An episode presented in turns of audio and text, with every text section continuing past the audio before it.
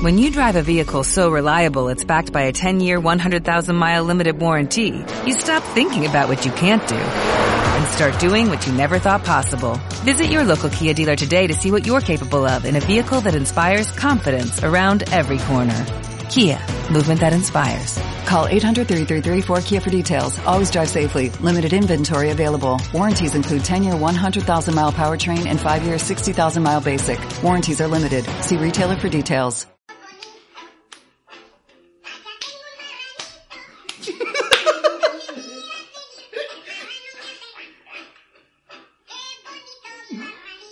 Los bardos en la antigüedad eran los poetas encargados de transmitir la historia y las leyendas. Iban de pueblo en pueblo compartiendo un poco de su conocimiento al mundo.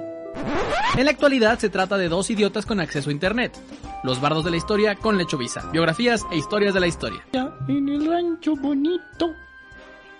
Allá tengo un marranito. Es que no esperaba, no esperaba que gritara tan curseado, güey. Ay, güey, amigas y amigas de Lechubiza, ¿por qué siguen aquí? Bienvenidos a los bardos de la historia número 76. Podcast donde cada martes platicamos alguna biografía, un momento histórico o alguna serie de datos lo suficientemente interesantes como para aportar nuestros comentarios de dudosa certeza histórica. Pueden escuchar el podcast en Spotify, Apple Podcasts, iVoox, Amazon Music y en YouTube. Y quizás algún día en Twitch, si sé cómo usar esa madre y puedan ver nuestras horribles caras. A mi lado se encuentra el vampiro chupasangre de mi puta felicidad. el vampiro de tiempo, conocido como Diego Gabriel Villanueva. El vampiro fronterizo. El vampiro fronterizo. Lecho. Aquí está Lecho. ¿Cómo estás, mi cabrón? Sigo asustado, güey, del capítulo anterior. Eh, Por eso te puse canciones bonitas en el Inter. Pinche raza loca, güey. No mames. Espero que, que el de hoy esté un poquito más, más light. Ay, no creo, güey. Entonces, sean ustedes bienvenidos una vez más a su podcast de historia y biografías, donde dos pendejos hablan durante una hora de cosas que chance sucedieron y probablemente no sucedieron como se las estamos contando, porque la historia es él dijo que dijeron, pero aquí Porque la historia es cíclica, La historia es cíclica, Eh, no, no tienen ni idea. Me dejó mi esposa, me dejó la segunda, que creo que va a ser la tercera. No, exactamente, todo se repite. Yo me acuerdo cuando estaba en clases, no ponía atención y aquí nadie me está pelando. Chinguen a su madre. Saludos a los profes de historia. Así. Al profe Indalecio, ¿no? Profe Que Indalecio. ahí sigue luchando en alguna eh, en alguna carretera de Oaxaca En- por sus derechos. En pie de luz. El profe Indalecio. ¡Órale, cabrones! Paro, güey. ¿Qué, qué, qué cabrón, güey, que vivimos en un país donde dices de morro, yo quiero dar clases, y como lo vas a ejercer es a machetazos, Sí, güey. sí, sí, ya, ya, ya, ya me imagino al profe Indalecio tapado con su, con su paliacate de, no, no, chavos, así, así, pues no entra el gas pimienta. En, en la, en la selva, el profe Indalecio, Sí, que quería enseñar álgebra y ahorita está repartiendo vergazos en la Sí, carretera, güey. Pero con excelente matemática. Exactamente. Entonces, que, ah, pues, este podcast lo que hacemos es contamos historias y así, y con la particularidad de que uno de los dos prepara el tema, el otro no sabe de qué vamos a hablar para ver cómo, cómo reaccionan, ¿no? A estas cosas cagadas, pero le damos una oportunidad para que adivine. Generalmente es una oportunidad bastante mala, porque es una pista, una pista bastante mala, de que el otro bardo adivine de qué vamos a hablar, ¿no? El día de hoy, amigo, y jueguen ustedes en casita, a ver si adivinan. Espero que siempre que damos la pista ustedes tratan de, de adivinar.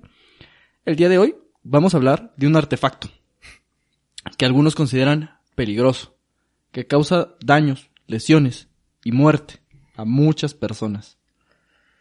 Allá en mi rancho bonito. Mientras yo intento adivinar, gente en casita, pongan en los comentarios ustedes de qué creen que se va a tratar la historia. Digo, aunque ya lo vieron en el, título, lo cual es que no ven el título. Video Si, tú eres de eso, si tú eres de eso que dicen lechubiza así sin ver de qué van a hablar, adivina. Eh, yo creo que vamos a... Un artefacto que no tengo mucha gente. Vamos a hablar de... No arriesgar. No arriesgar. La bomba atómica. No, los bolos. Este... vamos a hablar de... Los rastrillos. No, no mames. Para, las pendejadas que contamos, güey. Eh, Estoy pendejo, pero no tanto. Dices, no, yo voy a contar de cómo el señor Gillette ¿Estás listo? era psicópata, Simón.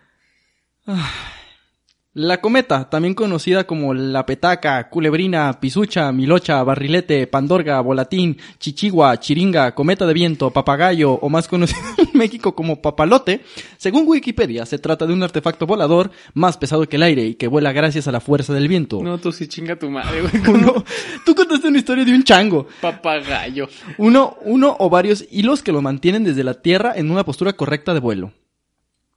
Actualmente conocido como un juguete típico para los niños de todas partes del mundo o para los adultos extraños y solitarios que gustan de volarlos en ocasiones o en ocasiones hacerlos competir como un deporte profesional. Bueno, ya, ya que cumpleaños y ya veo de cerca el ocaso de mi vida, voy, voy a empezar a, a ir al parque a volar cometas. Yo solito, güey. Sí, güey, como señores y subien- subiéndome el pantalón hasta, las Hasta las chichis, güey. sí, güey. Mm, Aunque. Aunque el origen del papalote o papagayo o la cometa, El papelete. el papagayo, aunque su origen es incierto y difícil de definir, se sabe que los primeros papalotes se originaron en la antigua China, entre los 500 y 200 años antes de Cristo. Existen algunas leyendas asociadas a su creación, como sombreros de babú- bambú llevados al viento, velas de navíos o la intervención de filósofos y científicos. Se sabe que en China y en Japón perfeccionaron la técnica de elaboración. Se sabe. Y, y como, Se sabe. es bien sabido. Y como mucho de las y como muchos de los mejores inventos de la humanidad se utilizaban con fines bélicos. Todo, hasta la cosa más bella, Hello Kitty se usó para matar a un cabrón. Primero, primero se ideó como un método de dominación y después dijeron, chance lo podemos vender. Eh, ¿Por qué? Porque estos servían como dispositivos que señalaba, eh, para señalar entre los navíos y las tropas. Antes no tenían walkie-talkies. Sí, ¿no? Y gritarse entre barcos, pues, eh, podía ser útil, pero pues también te oía el enemigo, ¿no? De, ¡Cabrón! ¡Vamos en silencio! ¡Sigilo! Ujú. ¡Sigil! ¡Sigilo!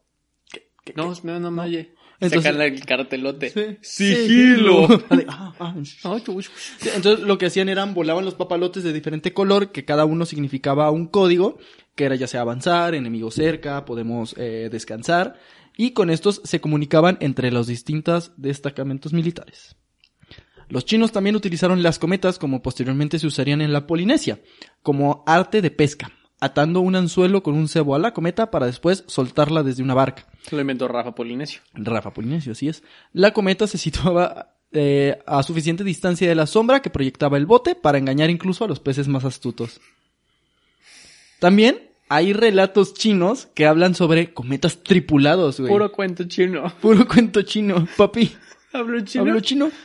Había, que, que habían cometas tripuladas. Eh, de hecho, no son muy fiables, pero se dice que sí habían cometas que con vuelos con, con pilotos de prueba. Estos pilotos de prueba eran pris- prisioneros de guerra.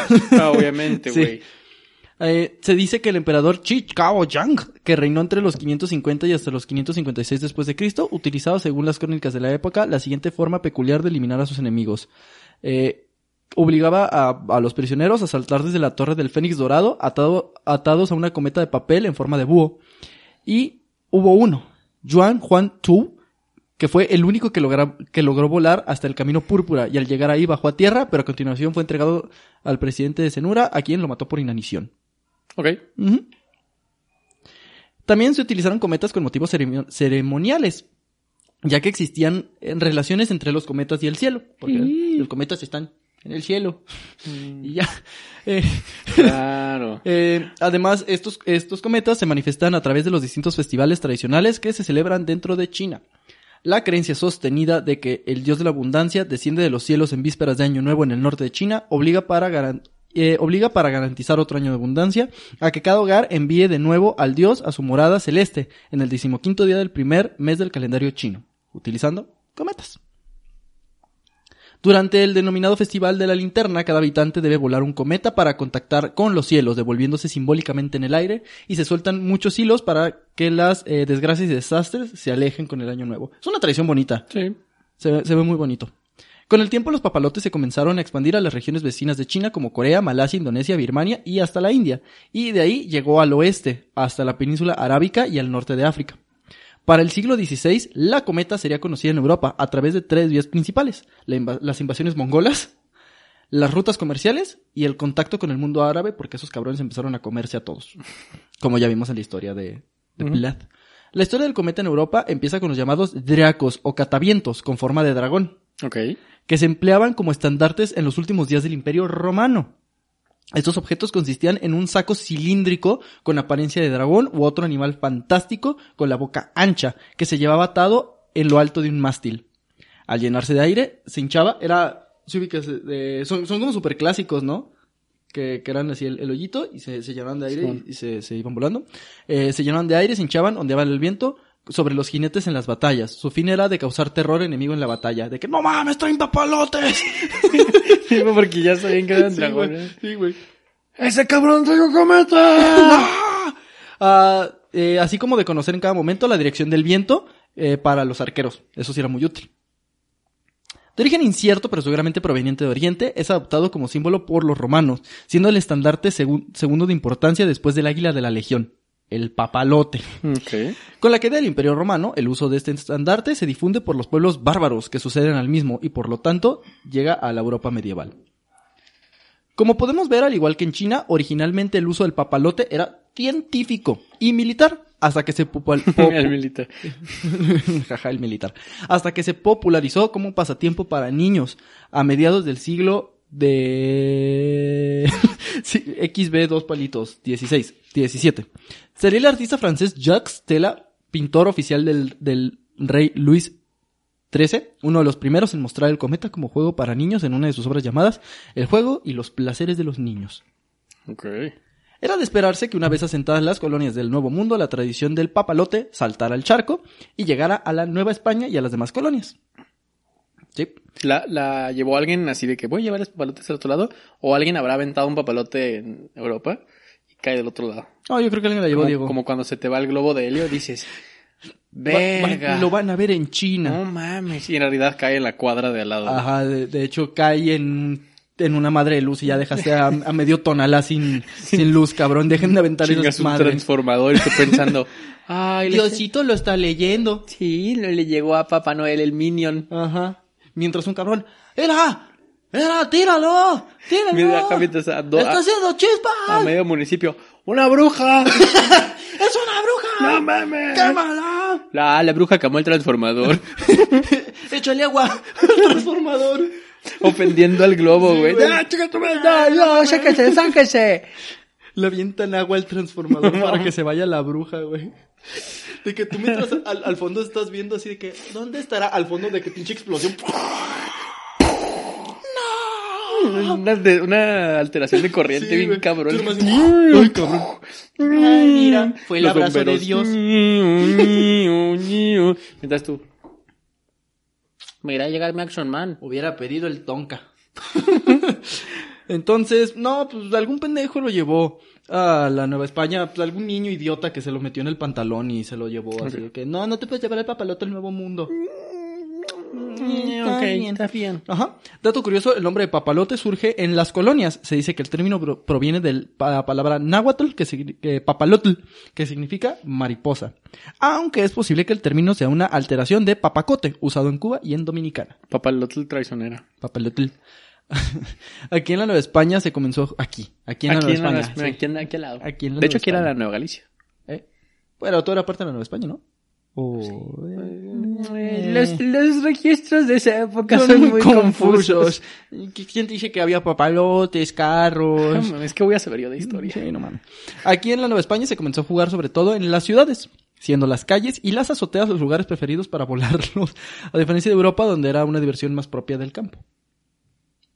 Esto resultó una terrible idea, ya que la ciudad amenazaba con la vida de los pobres niños y al estar fuera de la, al estar fuera en la calle mirando al cielo se exponían a múltiples riesgos, como el video que vimos del niño brasileño que casi se va a una alcantarilla, se levanta y mete gol de chilena El mejor video de la historia, cabrón. Güey, No, está no bien perro. Y es cuando dices, ¿cuántos cracks hemos perdido así? Que se van por una alcantarilla del Tenemos tercer mundo. campeones del mundo en el sistema de drenaje, güey. Comiendo No ratas. El, el hombre rata iba a ser delantero, güey. Sí, güey.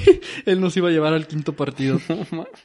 ¿Qué riesgos había para los niños en esa época en las calles? En esa época todavía había pterodáctilos, entonces uno de ellos agarraba el pelote y vámonos. Güey, luego un mamut agarra el pterodáctilo y lo empezaba a, Pero a estrellar como Hulk a Loki, güey. Eh, además de eso, había carruajes, caballos, hoyos. En esa época, ustedes están muy chavos y no se acuerdan, pero antes había hoyos. Y era bien divertido. De que, mira, mira, Roberto, se ha ido un hoyo, vamos a verlo, vamos a picarle el hoyo. No mames. Me, me mamaba esa época de entretenerte con cualquier cosa, Padre, ¿no? ¿podemos ir afuera a ver el hoyo?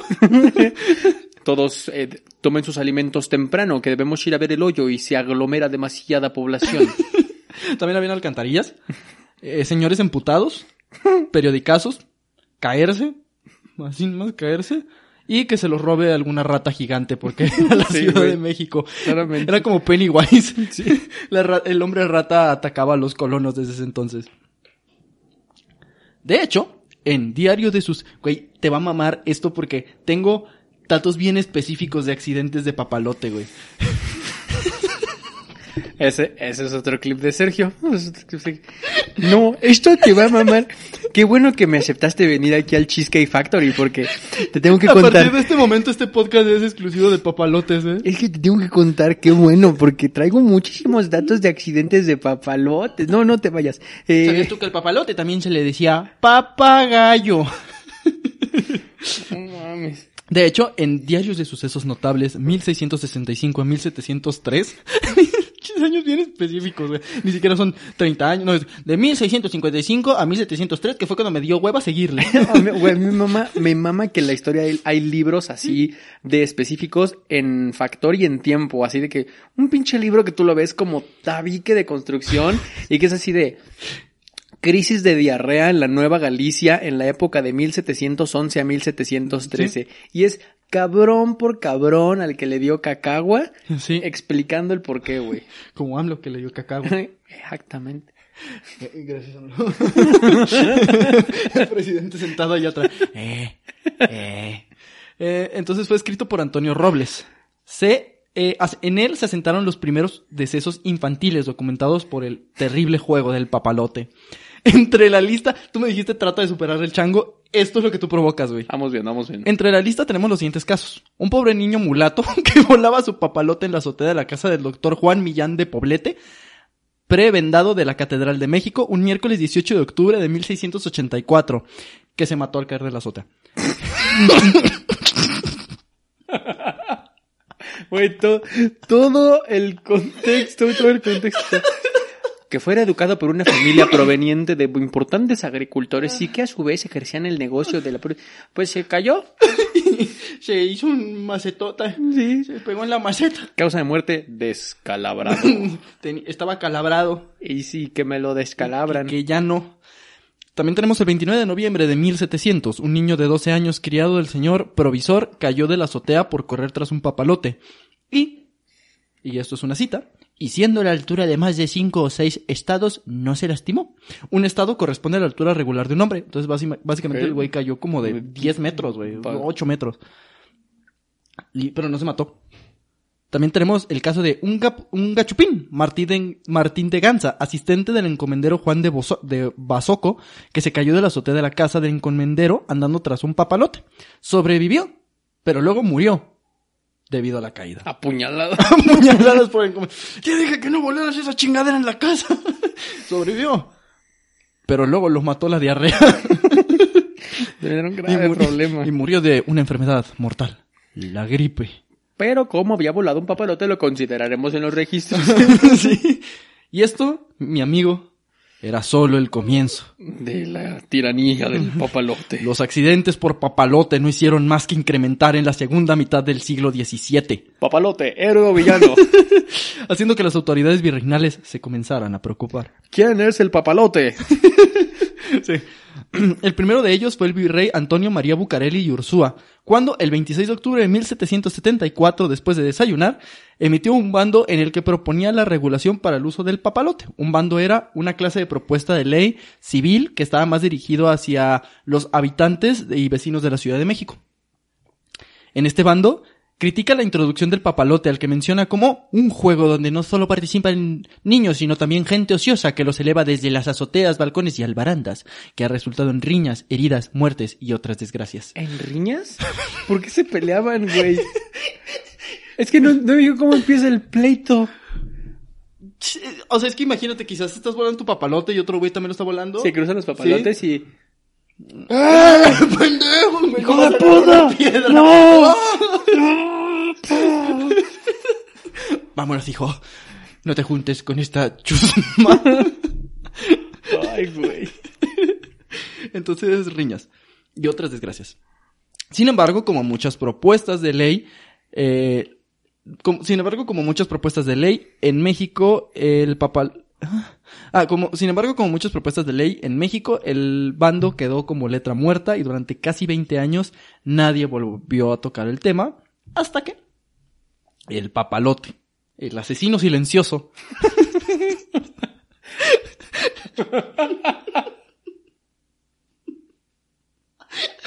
volvió a atacar con una nueva serie de accidentes mortales en Ha México. vuelto. Ha vuelto.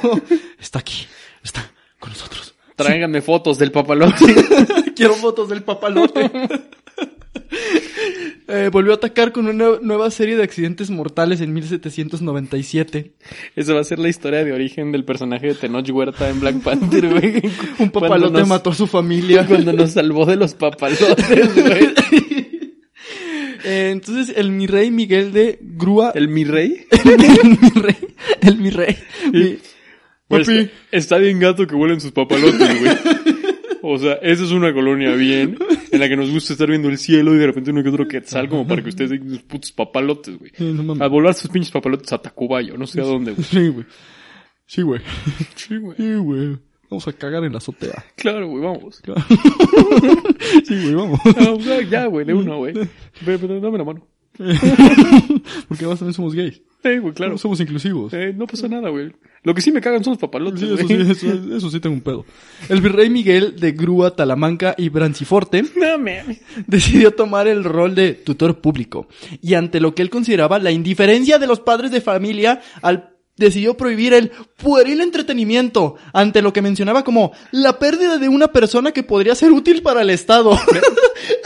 Me, me mama el... Decidió ser tutor público, güey. ¿Sabes qué? Yo, a partir de hoy, decido ser tutor Sí, público. Les voy a ir diciendo lo que está bien y Esto no. es una cita. y Dice, yo tengo que ser el tutor público porque ante la pérdida de una persona que podía ser útil para el Estado y el triste dolor de las familias privadas de su esperanza por el necio consentimiento de una diversión frívola, mandó a aplicar otro bando que buscaba la prohibición de los aparatos del demonio conocidos como papalotes. Aplicó la de... Tal vez la cura contra el cáncer la iba a inventar un morro que se mató con un papalote. Eh, virrey, ¿qué es el cáncer? No sabemos porque tal vez quien nos iba a decir... Y Tal vez el que, el que iba a inventar el cáncer lo mató un papalote. ¿Eh? Entonces, ya no sabemos. El cáncer podría ser algo bueno, pero nunca vamos a saber. No vamos a saber. Voy a dejar la duda ahí. Además, un- esta frase, la de alguien que puede haber sido útil para el Estado, es como, ese güey podía haber pagado impuestos. Sí, y güey. también sus papás están tristes, supongo. Impuesto a la tristeza. sí. Sonrían culos. Sin embargo, esto no evitó que se conti- que continuaran sucediendo accidentes. ¿Cómo reaccionaron los gobernantes de la Nueva España? Con aún más bandos, porque claramente estaban funcionando. En 1800, el virrey Berenguer de Marquina emitió un bando con 18 puntos para mejorar la Ciudad de México. El tercero dictaba lo siguiente. Que del mismo modo, con arreglo al bando del 21 de noviembre de 1900... ¡Ay, cabrón! De 1777, cuiden los padres de familia que sus hijos, criados o allegados, no suban a las azo- azoteas a volar papalotes, por las desgracias experimentadas muy frecuentemente en este pueril entretenimiento, el cual, por cierto, cabe destacar, y no estoy yo para contarlo, ya se había prohibido en repetidas ocasiones. ¿Por qué lo siguen haciendo si es prohibido? Me pregunto yo. ¿Quieren que los matemos? ¡Se quieran morir, pendejos! Por supuesto, esto no funcionó porque todavía había accidentes. Entonces, en 1802, Berenguer emitió otro bando donde abolía los papalotes. A ver, pero si los papalotes están prohibidos, pero sigue siendo un tema. Eso significa que había un mercado negro de papalotes, güey. Pues es que la gente los hacía, o sea, no es metanfetamina, güey. Puedes agarrar un puto papel, pegarlo en plástico y químico, correr. güey. Sí, güey. Un, un- un güey del, un güey del Ateneo descubre que tiene algo que no sabemos qué es porque no ha inventado el cáncer de pulmón, se retira y empieza a fabricar papalotes, Papalotes, con la ayuda de un morro que casi muere por volar uno. Güey, no, pues, lo podrían hacer en su pinche casa, güey. Terminan distribuyéndolos con los guajolotes hermanos. Ajá. O sea, si, si, si hay mercado negro de cosas más difíciles de hacer, güey. Y por ejemplo, cuando en Inglaterra prohibieron el gin y había gin casero, claro que aquí había papalotes caseros. Hay mercado negro de todo, güey. Sí. Tijeras para zurdos. Porque sabemos que la prohibición nunca es la estúpida respuesta. Pero sí, las leyes. Entonces, en 1802, Berenguer emitió otro bando donde abolía los papalotes. Ya era, ya, no puede haber papalotes. Pues, antes era, puedes tener uno, pero no volarlo. Aquí no, ya no puedes tener uno, güey. Si te veo uno, te zapeo. Ahora no solo en las azoteas, sino también en las plazas y las, en las plazas y las calles de la capital. A lo que en 1803 sumaría otro bando, donde dijo que solo estaba permitido su uso fuera de la ciudad, citando, a competente distancia de las últimas casas. Ok. Entonces, como, güey, ya no los vuelen en la ciudad. Hay hoyos. y si tapan el hoyo, pues ya no es un hoyo. Y ya nadie nos va a visitar. Exacto. El, hoyo es un centro turístico. Sí, claro, el, el- el famoso hoyo de Tacubaya. Sí, claro. Eh, pero, eh, para 1811, la guerra contra los papalotes seguía. Y los papalotes estaban ganando. El, el virrey. No superan 10 a 1. Hay un chingo de papalotes. Eh, Es que es como esta mamada de felicidades a las drogas por ganar la guerra contra las drogas. Voy a unirme a la guerra contra las drogas. Del lado de Del las la- drogas. lado de las drogas.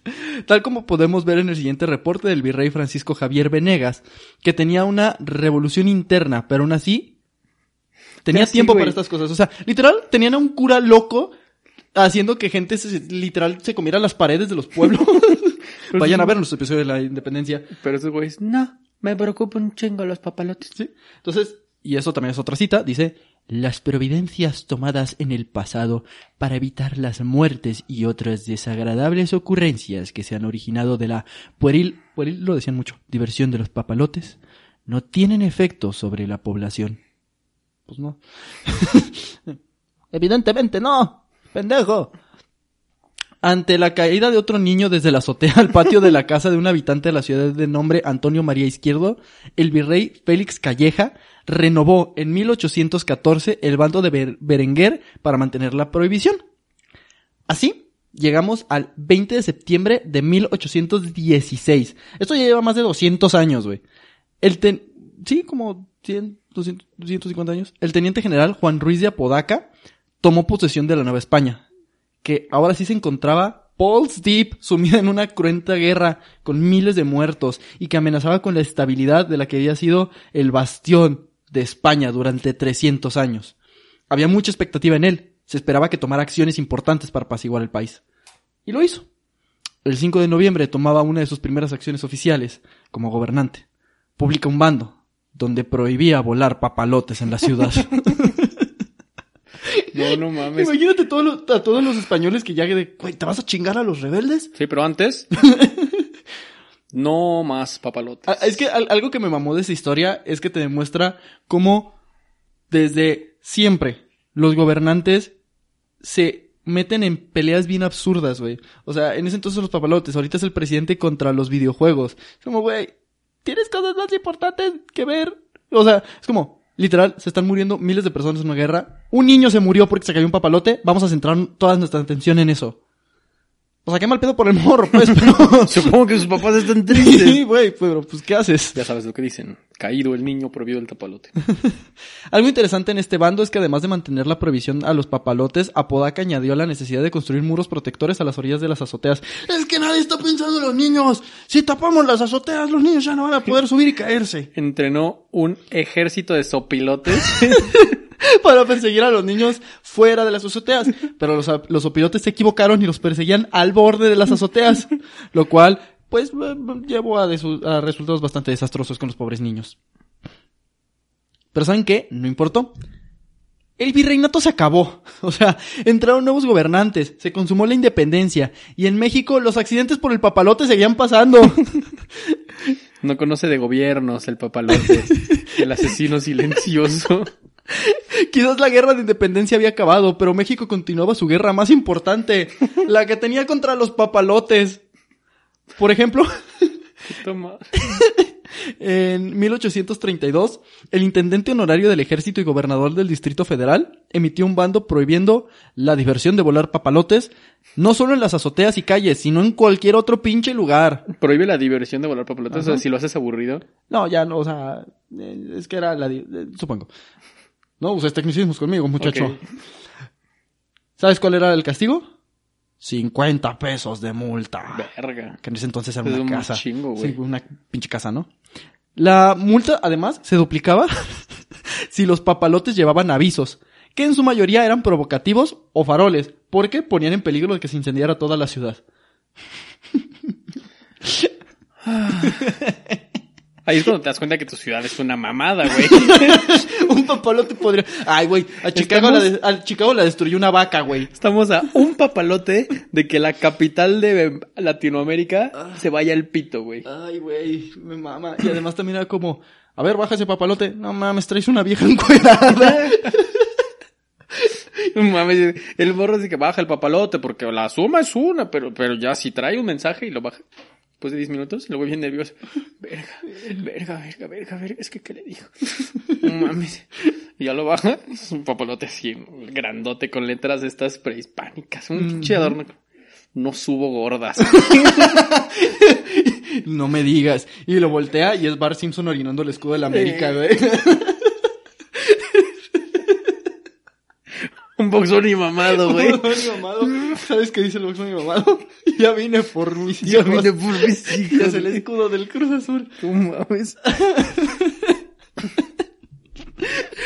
Nada, si lo multas, güey. Sí, no, Sí no lo mames, multas, claro. güey. 50 pesotes, cabrón. Uy, güey. El 14 de octubre de 1877, La Voz de México reportó la historia de un niño que se metió un riatazo.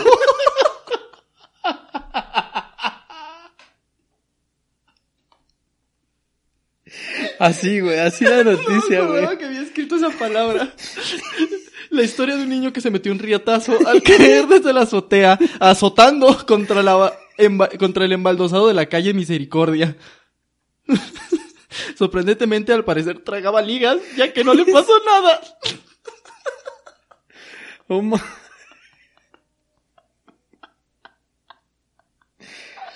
Ay, güey. El niño así, "Ya, Rebotó, güey. ya, Rebotó y se regresó. y se va caminando todavía. Ay, güey. El diario añadió que el papalote tenía pintado un diablo con pezuñas y cola. Oh, lo veo. Iba al Toluca. Iba al Toluca. Es choricero. Ay, güey. En otra nota del 18 de noviembre de 1890 se reportó la muerte del joven Leopoldo Álvarez de la cadena, quien al sentarse en el borde de una azotea perdió el equilibrio y cayó al patio golpeándose la cabeza como Humpty Dumpty. Sí, güey. Se quebró el huevo. Ay, güey. Varios periódicos lo reportaron, pero me gustaría resaltar la manera en que el periódico La Vanguardia mencionó mencionó la muerte de este morro, que dijo que al empinar el papalote a Leopoldo le faltó tierra, cayendo al patio y quedando instantáneamente cadáver. Quedando cadáver, güey. quedando cadáver. Quedando cadáver. Además, hijos de puta, le faltó tierra, güey. le faltó tierra. güey. Ay, se te acabó el piso. Quedó cadáver, El güey. niño se murió, no sean cabrones, güey. Oiga, señora, su hijo anda cadáver. Ay, güey. El 12 de febrero de 1898 se registró uno de los últimos accidentes por papalote documentados en México, en el barrio de San Juan, de Guadalajara. Igual que un morro se cayó de la azotea y se mató. Quedó cadáver. Quedó cadáver. Poco a poco, la atención de la prensa fue dejando de lado el, interés por los accidentes papal- papalopalísticos, quizás por su reducción, debido a que fueron siendo reemplazados por otras diversiones como las armas o ser parte de algún ejército revolucionario o, o Fortnite. o simplemente porque se dieron cuenta que los papalotes no tenían la culpa y que estos accidentes eran más por un descuido de los padres, que dejaban que sus hijos jugaran en las pinches azoteas con una chingadera que se mueve por el viento. Aunque bien, quizás eso era lo que el papalote quiere, que nos confiemos, que nos sintamos tranquilos. Puede ser que el papalote está en las sombras, esperando el momento preciso para atacar y llevarse a tus seres amados. Y así termina por ahora la historia del papalote y sus víctimas.